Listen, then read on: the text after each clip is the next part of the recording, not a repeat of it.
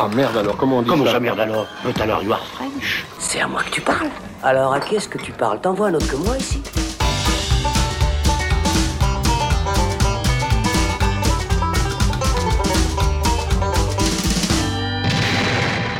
Salut les cinéphiles, bonjour ou bonsoir à tous, c'est Alex, je suis très heureux de vous retrouver dans ce nouveau débat du Saloon, un petit peu enrhumé et puis en intro total freestyle, mais c'est pas grave parce qu'on est très content de parler de The Batman aujourd'hui, euh, donc euh, nouvelle réalisation euh, de Matt Reeves et puis nouvelle proposition du coup du super-héros de DC Comics incarné cette fois-ci par Robert Pattinson.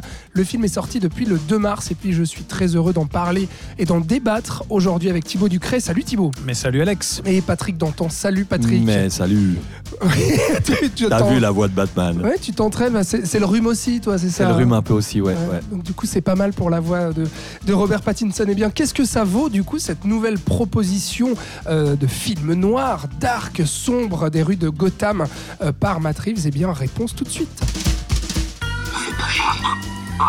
Fais pas chier ou je te ferai une guerre comme t'en as jamais vu.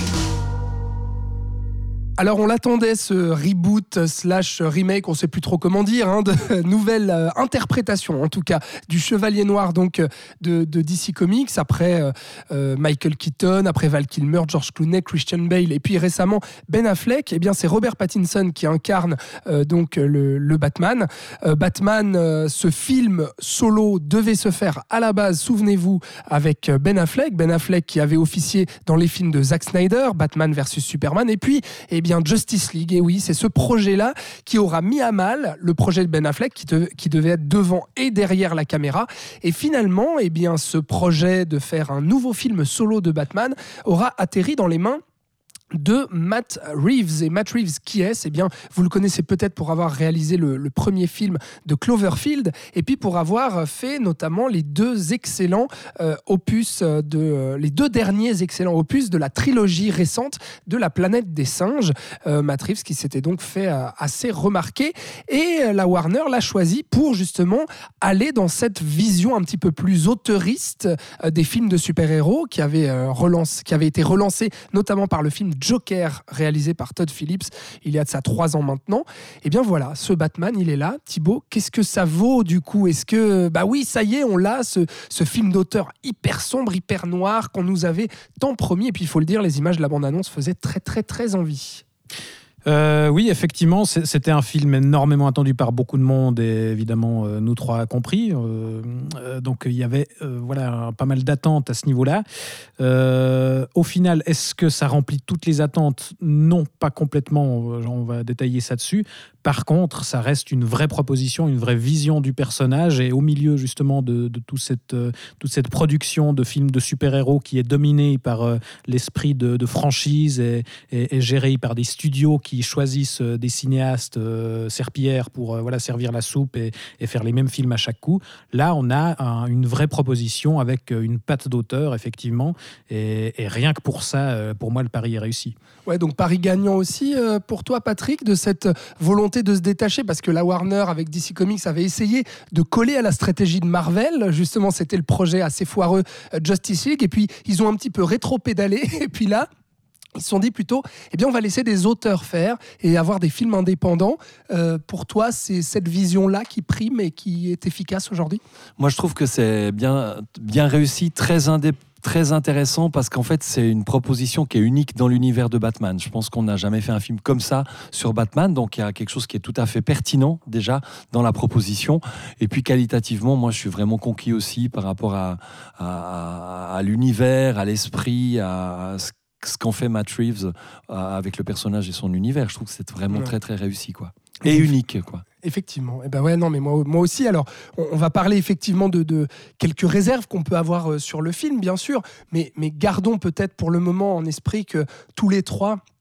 Je pense qu'on est vraiment euh, convaincus par cette nouvelle proposition de Batman, qu'on n'est pas déçus en tout cas de, de- des attentes par rapport aux attentes qu'on pouvait avoir.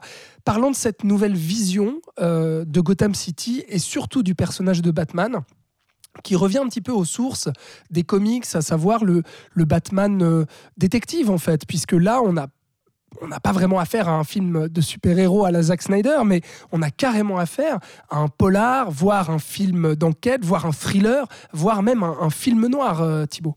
Oui, bah alors après, euh, Batman, dans les comics y compris, c'est une figure assez, assez changeante. Mais là, on, on, revient très clairement à la source de ce qu'était le personnage dans les années 80-90. Euh, Matt Reeves s'inspire pas mal de, certains comics en particulier, qui étaient aussi source d'inspiration chez Nolan, Long Halloween, le travail de Frank Miller, euh, One, donc qui raconte les débuts du, du personnage, ce qui est le cas ici. On a un jeune Batman. Mais là, en plus, Matt Reeves va à la fois reprendre certains aspects des précédentes adaptations. Euh, on est un peu dans la continuité de Nolan, dans cet univers euh, urbain, euh, contemporain, très ancré dans le réel aussi. Il n'y a pas de fantastique non plus dans cette vision-là, même si il assume un peu plus une, une partie un peu plus comment dire, euh, bah, un peu plus fantastique. Justement, Mais c'est dans l'ambiance plutôt C'est dans l'ambiance, justement.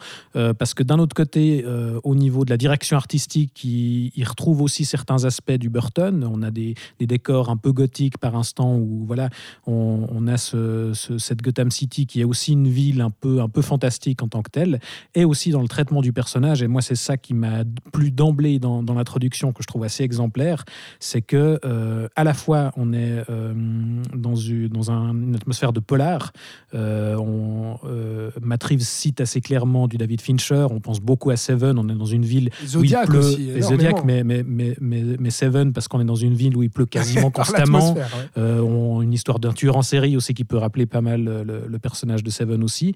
Et puis il, il, assume aussi, je disais, une, une part un peu fantastique, c'est que dans cette introduction, on a une ouverture. Ce qui m'a plu beaucoup, c'est une, on a une narration en voix-over de, de Pattinson qui, c'est génial ça, à part ça. Attardons-nous un peu là-dessus parce que ça c'est génial parce que à la fois c'est euh, l'aspect film noir et en même temps c'est quelque chose qu'on retrouve aussi dans les comics cette, euh, cette narration du, personnage de Batman euh, en, voix over si on veut là à l'écran et donc ça c'est génial pour poser le personnage mais en, même temps comme il présente le personnage je trouve excellent parce qu'on commence par montrer justement la ville de Gotham City on voit des petits délits qui sont commis un peu par-ci par-là et Pattinson nous raconte justement que son but c'est d'inciter la peur dans, le cœur des, criminels. Et finalement, on le voit apparaître, sortir de l'ombre littéralement.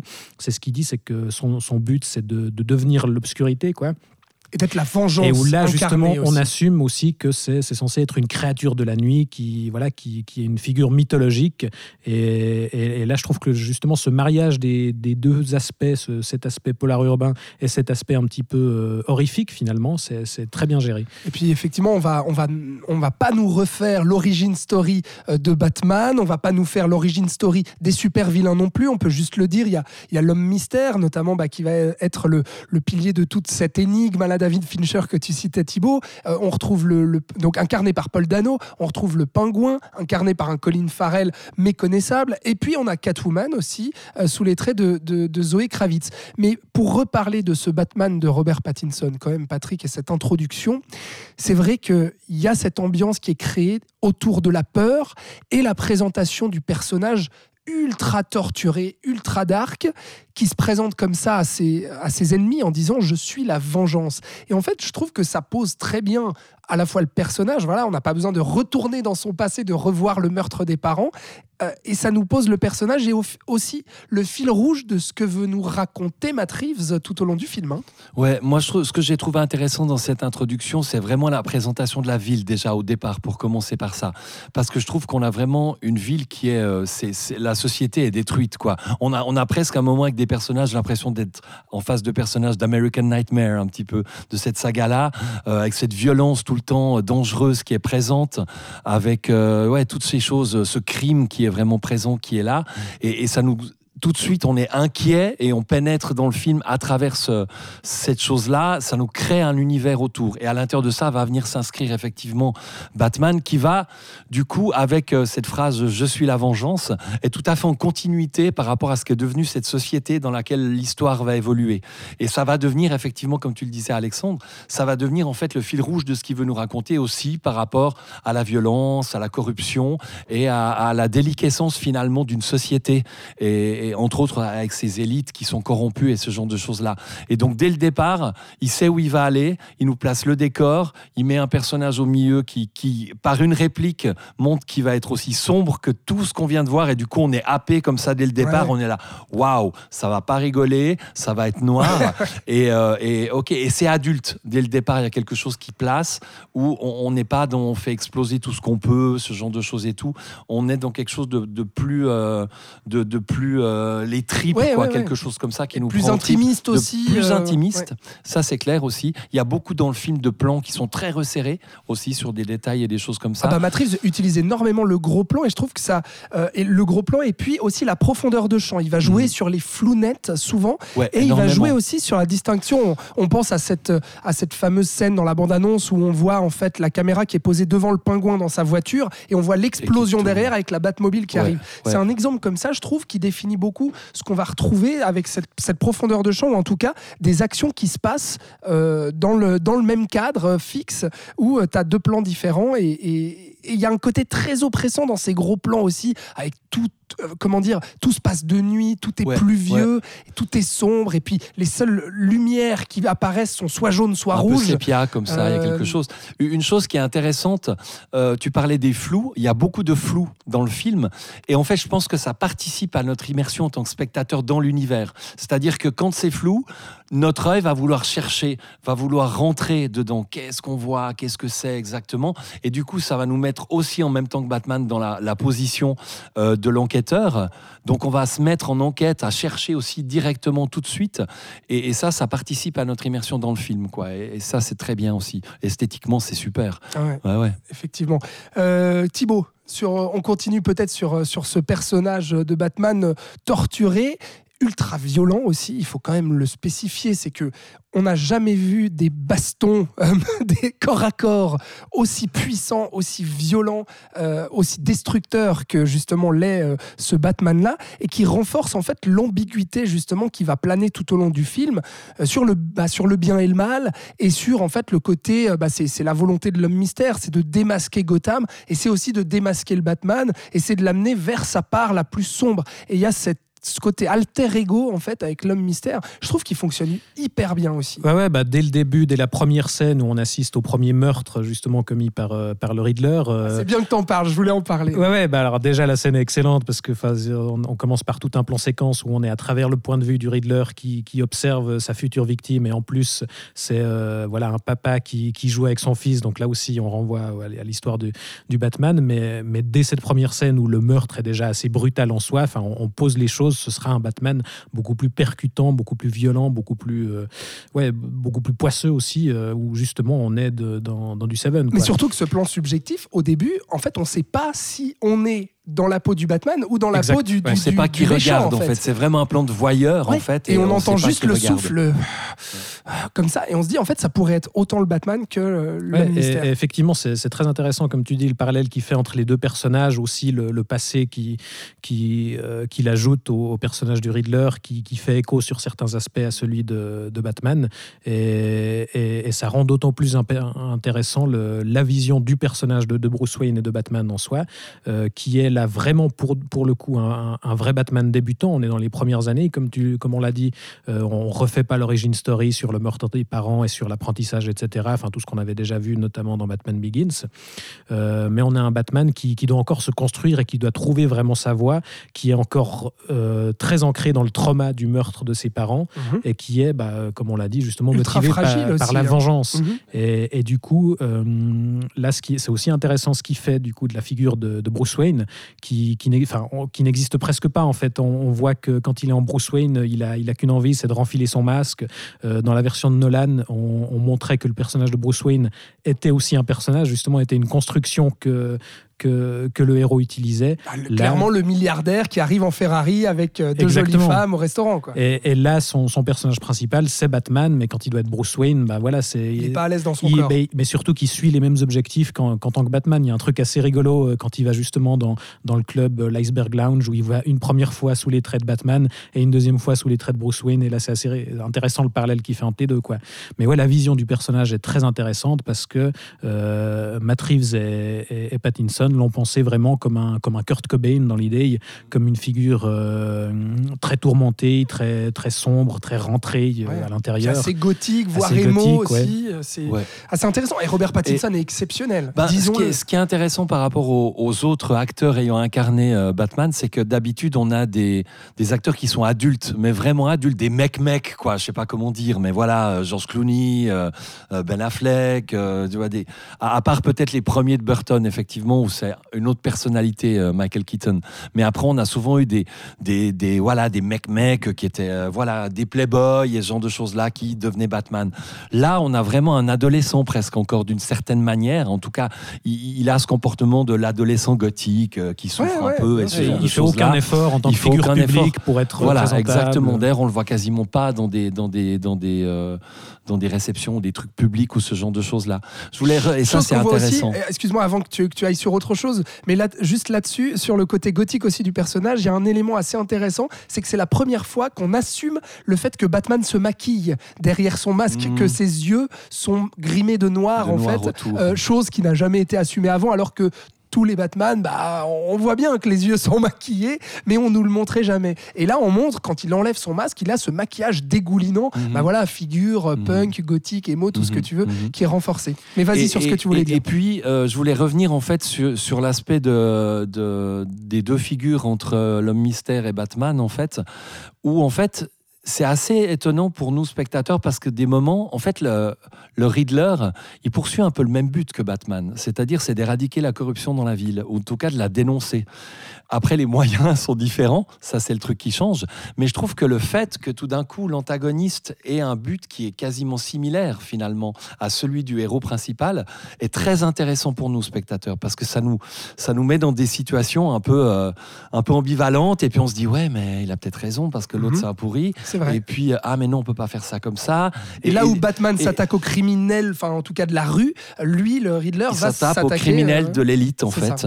Et, euh, et, et du coup euh, je trouve que cette chose là cette, euh, ce malaise que ça crée dans de nouveau cette société euh, en déliquescence complète euh, est vraiment intéressant. Ouais, et ça travaille aussi tout le, enfin, le parcours moral que va suivre justement le personnage, où il va se rendre compte petit à petit, justement, bah, voilà, confronté à cette figure du Riddler qui, comme tu le dis, poursuit les mêmes buts que lui, il va aussi euh, être mis face à, à- à l'impact de ce qu'il fait, à, à ce qu'il inspire justement euh, chez la population avec euh, cette, cette quête de vengeance, et, et- et il y aura une vraie remise en question justement Oui, à ce niveau-là. Et. Paul Dano est angoissant au possible. Excellent, ouais.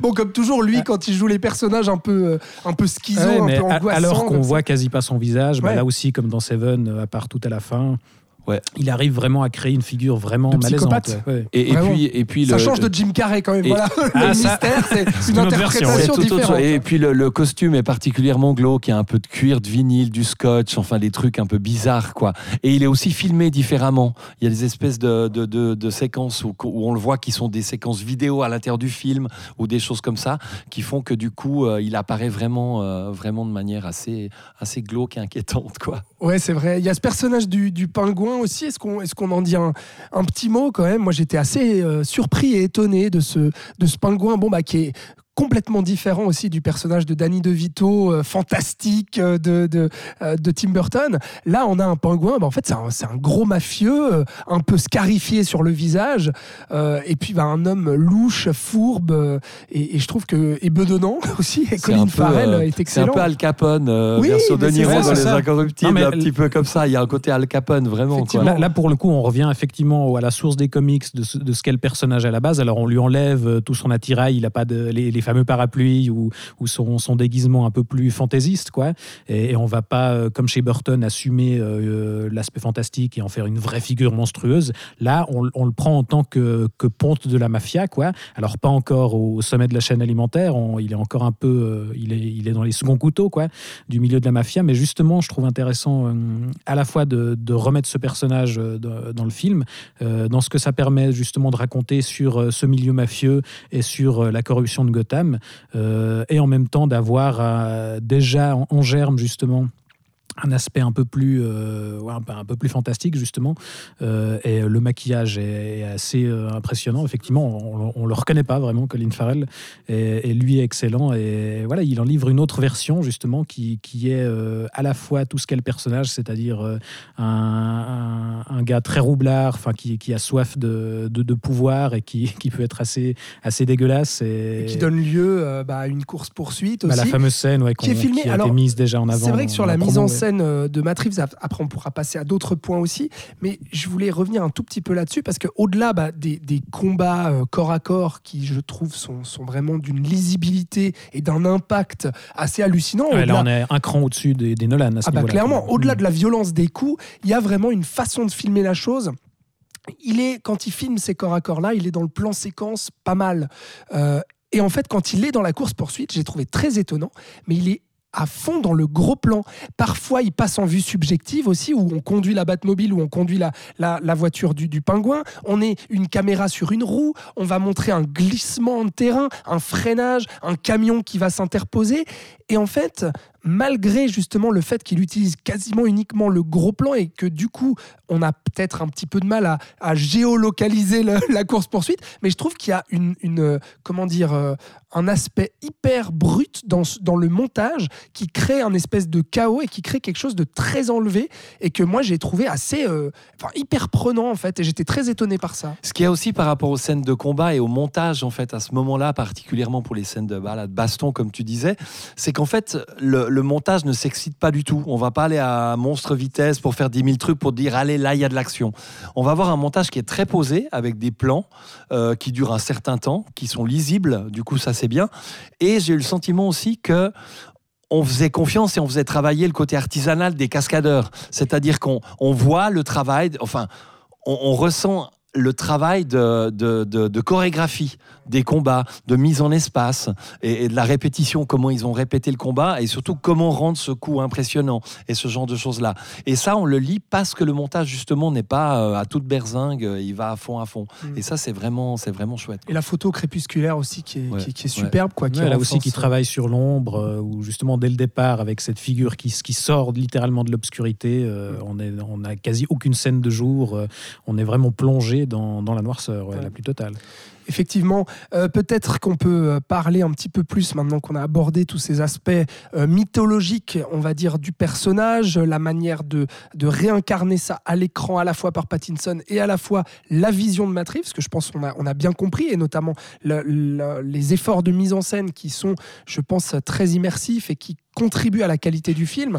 Et ajouter à ça, excuse-moi, ah oui, je sais pas si oui, tu pensais parler de ça, mais, mais parlons quand même de Giacchino à la musique. Qui, Ah oui, bien qui- sûr. Où là aussi, ça participe à, à cette vision qui, qui est vraiment unique. Qui est où- lourde. Qui est, Voilà, Giacchino, ouais. c'est un, c'est un vieux collaborateur de Matt Reeves. Il était là déjà sur euh, La planète des singes où il faisait Mhm. euh, un travail assez, assez génial. Et, et là, il arrive à, à renouveler, parce qu'on en a eu de la musique de Batman avec euh, évidemment Danny Elfman, avec euh, Zimmer qui à l'époque faisait encore vraiment du, du très bon travail. Mais là, il y a un thème très minimaliste Ouais, ouais, de Batman, mais- euh, impeccable. Trois, trois notes au piano, notes. et puis euh, il, tra- ouais, il, il- il- participe à créer justement cette atmosphère euh, angoissante où c'est beaucoup de piano, parfois désaccordés, ou des, des touches qui sont euh, percutées aussi là, de façon assez violente. Ouais, puis des accords qui sont lourds, qu'on sent quand ils sont là, ils pèsent, ils Ouais, sont présents, des- ils arrivent, quoi. Ils ont des, du- des- des- comment, des chants assez inquiétants pour le thème du Riddler, euh, un thème un peu plus jazzy, un peu plus film noir pour Catwoman. Et, et il travaille des thèmes de personnages et, et une- il crée une vraie Exactement. atmosphère Des- aussi. ouais. Vraiment des thèmes de personnages, c'est tout à fait le mot. Euh, ouais, j'étais tout à fait séduit aussi euh, par la musique. Enfin, il y a vraiment toutes les qualités. Et puis voilà. Voilà, vous l'aurez compris, la direction artistique qui nous séduit, je pense vraiment tous les trois. Donc vraiment sur la forme, en fait, le, le- le film est ultra séduisant. Mais attaquons-nous un tout petit peu plus au, au fond et plus particulièrement peut-être à l'écriture, là où je pense le film pêche un petit peu plus. Déjà, c'est vrai qu'il dure pratiquement 3 heures. hein. On est à 2h47, hein, sauf erreur, qui est le Batman le plus long qui a jamais été 56 fait. même. 2h56 Oui. Ah ouais. Bon alors. Générique compris. D'accord. Ok. Ouais. Donc quasiment, quasiment 3 heures effectivement. Euh, et puis bah, là-dessus, c'est vrai que c'est un film qui est dense. Du coup, il y a énormément de choses euh, à raconter là-dedans. Bah, vous l'avez compris, plein de personnages. Catwoman, en plus, incarnée par Zoé Kravitz. Mhm. On n'en a pas encore parlé, mais je pense qu'on va, on va peut-être en parler ici. Mais Là-dessus, c'est vrai que moi, je dois reconnaître quelques, quelques difficultés, et notamment au niveau du rythme. Je pense que le film a un ventre mou au milieu, et je pense qu'il y a des facilités d'écriture, notamment au niveau de l'énigme, qui sont pas totalement convaincant. Et aussi dans le traitement du, du, personnage que ce soit Catwoman euh, euh, qui est un petit peu sous-exploité à mon sens ou bien même le, le revirement euh, peut-être la trajectoire de Batman en tout cas où il y a un revirement moral un tout petit peu plus abrupt. Voilà moi j'ai énuméré un petit peu les, les, les, points un peu sensibles mais Patrick peut-être toi là-dessus sur l'écriture et tout le, le, film il est assez choral hein. il parle pas que de Batman il parle de la ville il parle de la mafia des élites de Catwoman du pingouin etc tout.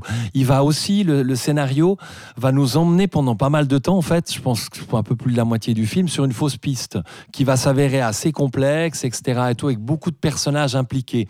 Donc du coup, ça, à mon avis, voilà, il faut être bien concentré quand même pour, euh, pour, euh, pour l'histoire, euh, pour tenir les, tenants aboutissants qui a fait qui, etc. Et tout. Donc moi, c'est un petit peu ça, si on veut bien, qu'à un moment donné, où je me suis dit, tiens, voilà, ça devient un petit peu complexe à ce niveau-là. Un peu trop riche, quoi. Un petit peu trop riche, beaucoup de personnages impliqués dans ce qui se passe. Mais euh, après, par contre, je me suis pas, j'ai pas du tout senti de ventre mou. Enfin, moi personnellement, je me suis vraiment, j'ai été accroché dès le départ et jusqu'à la fin par rapport à l'histoire, quoi. Et je trouvais même le, le, développement des autres personnages intéressant. Je suis pas trop d'accord par rapport à Catwoman. Je pense pas que le personnage est sous-exploité du tout. Euh, donc euh, voilà, on en parle. Mais vas-y, vas-y, vas-y. Bah, on, a quand même un personnage où on, découvre sa vie au départ, on voit quelle est sa vie, qu'est-ce qu'elle fait, elle va avoir une part importante dans l'enquête, très importante aussi. Euh, après, son personnage va évoluer, on va revenir sur son passé, sur des liens familiaux qu'elle a eus, qui ont aussi une influence par rapport à l'histoire en cours. Donc il y a pas mal de choses. Et puis, la relation euh, avec Batman, elle a aussi une relation avec Batman qui fonctionne. Elle est très sexy, donc euh, donc voilà, c'est sympa aussi. elle est crédible aussi là-dedans. Et puis et, puis il y a des elle scènes où Zoé Kravitz, il y a, des scènes où elle est, même, elle est, même, quasiment, elle est vraiment émouvante.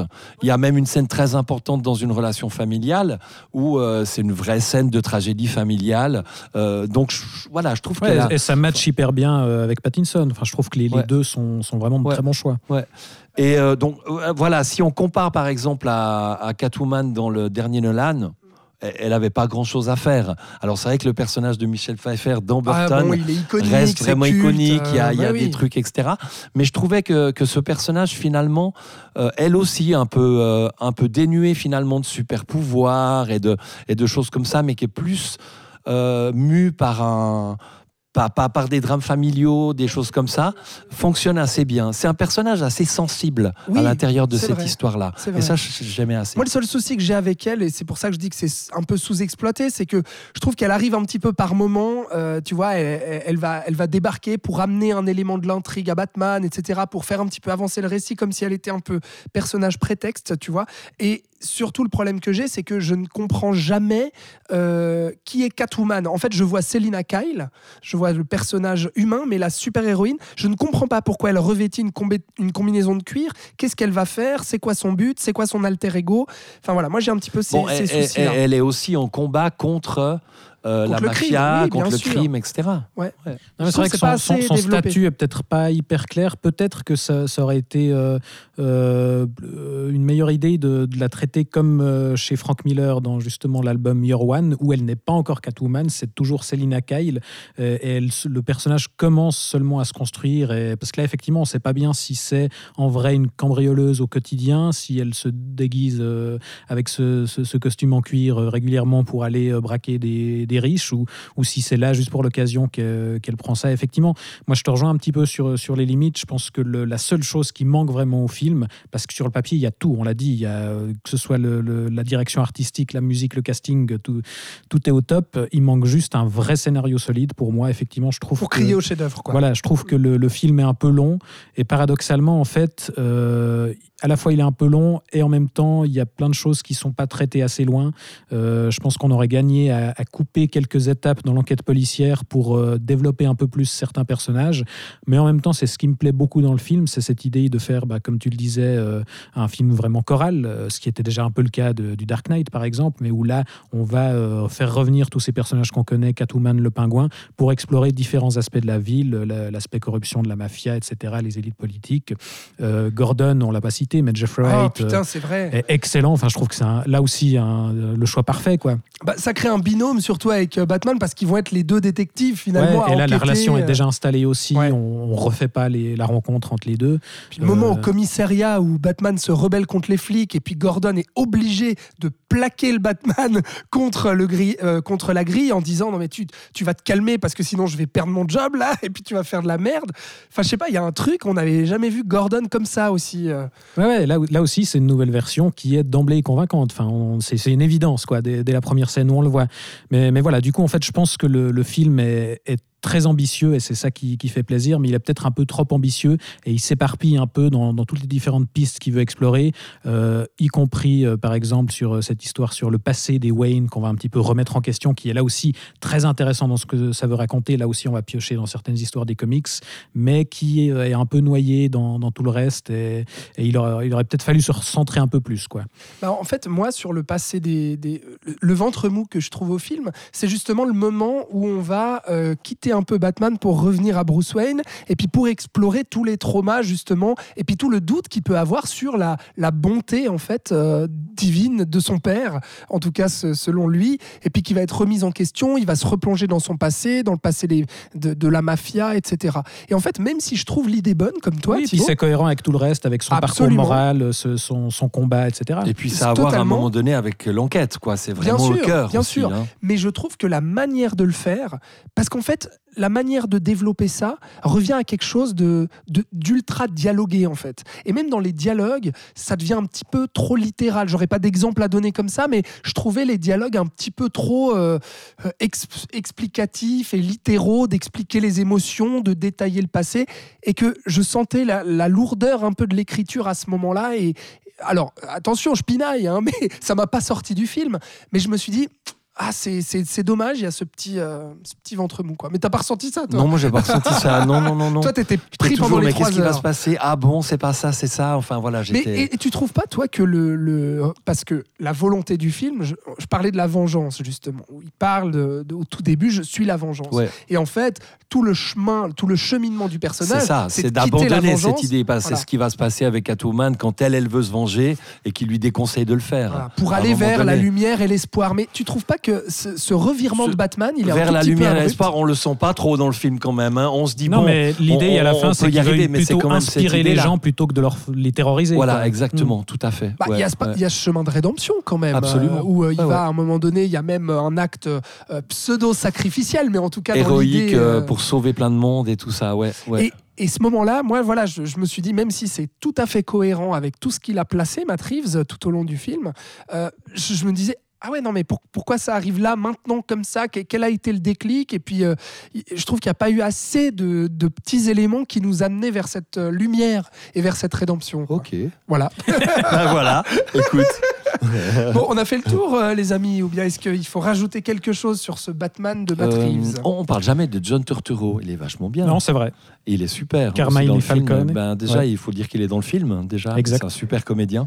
Et puis, il a un rôle assez euh, amusant et, et en Ouais, même ouais, temps inquiétant, où- comme il sait si bien où le il faire. refait le personnage qui était déjà apparu dans Batman Begins, où Mhm. c'était Tom Wilkinson à l'époque, Mhm. et là il en Mhm. fait une version qui est un peu plus proche, euh, là aussi, de, de certains comics, et notamment, on y revient, de, de Frank Miller. Euh, ouais, là aussi, très bon cast. Et puis on n'a pas cité dernier personnage, mais Alfred, euh, version Andy Serkis. Oui.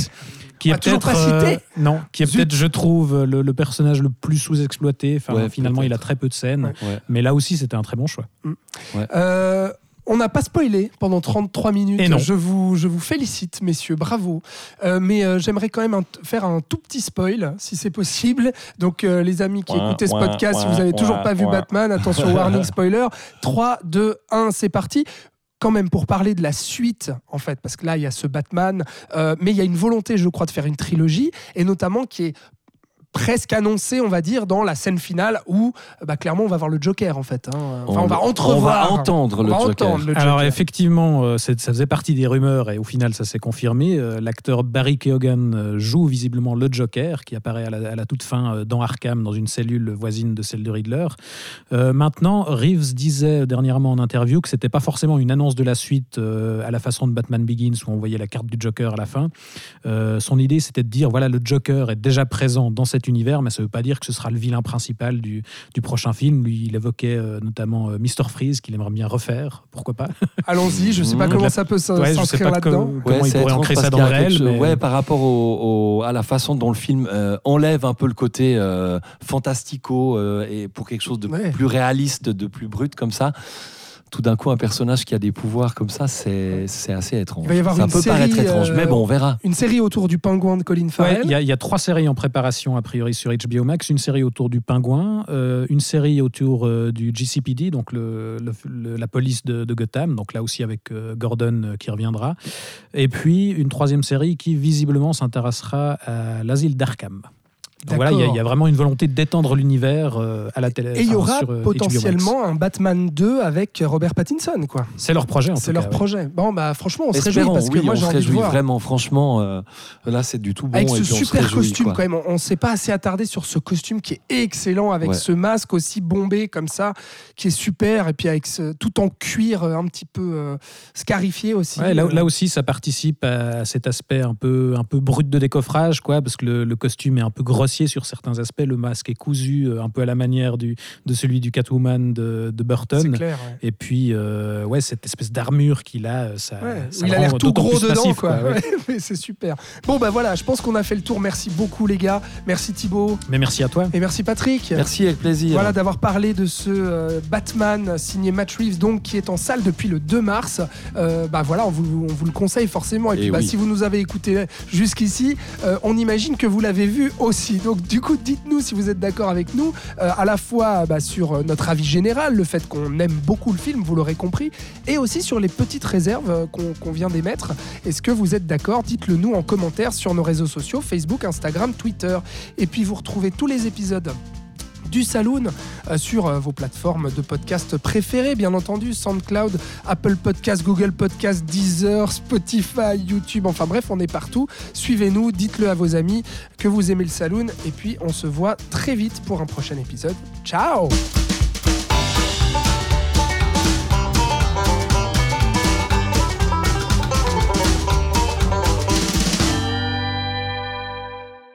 Je veux vous poser une question.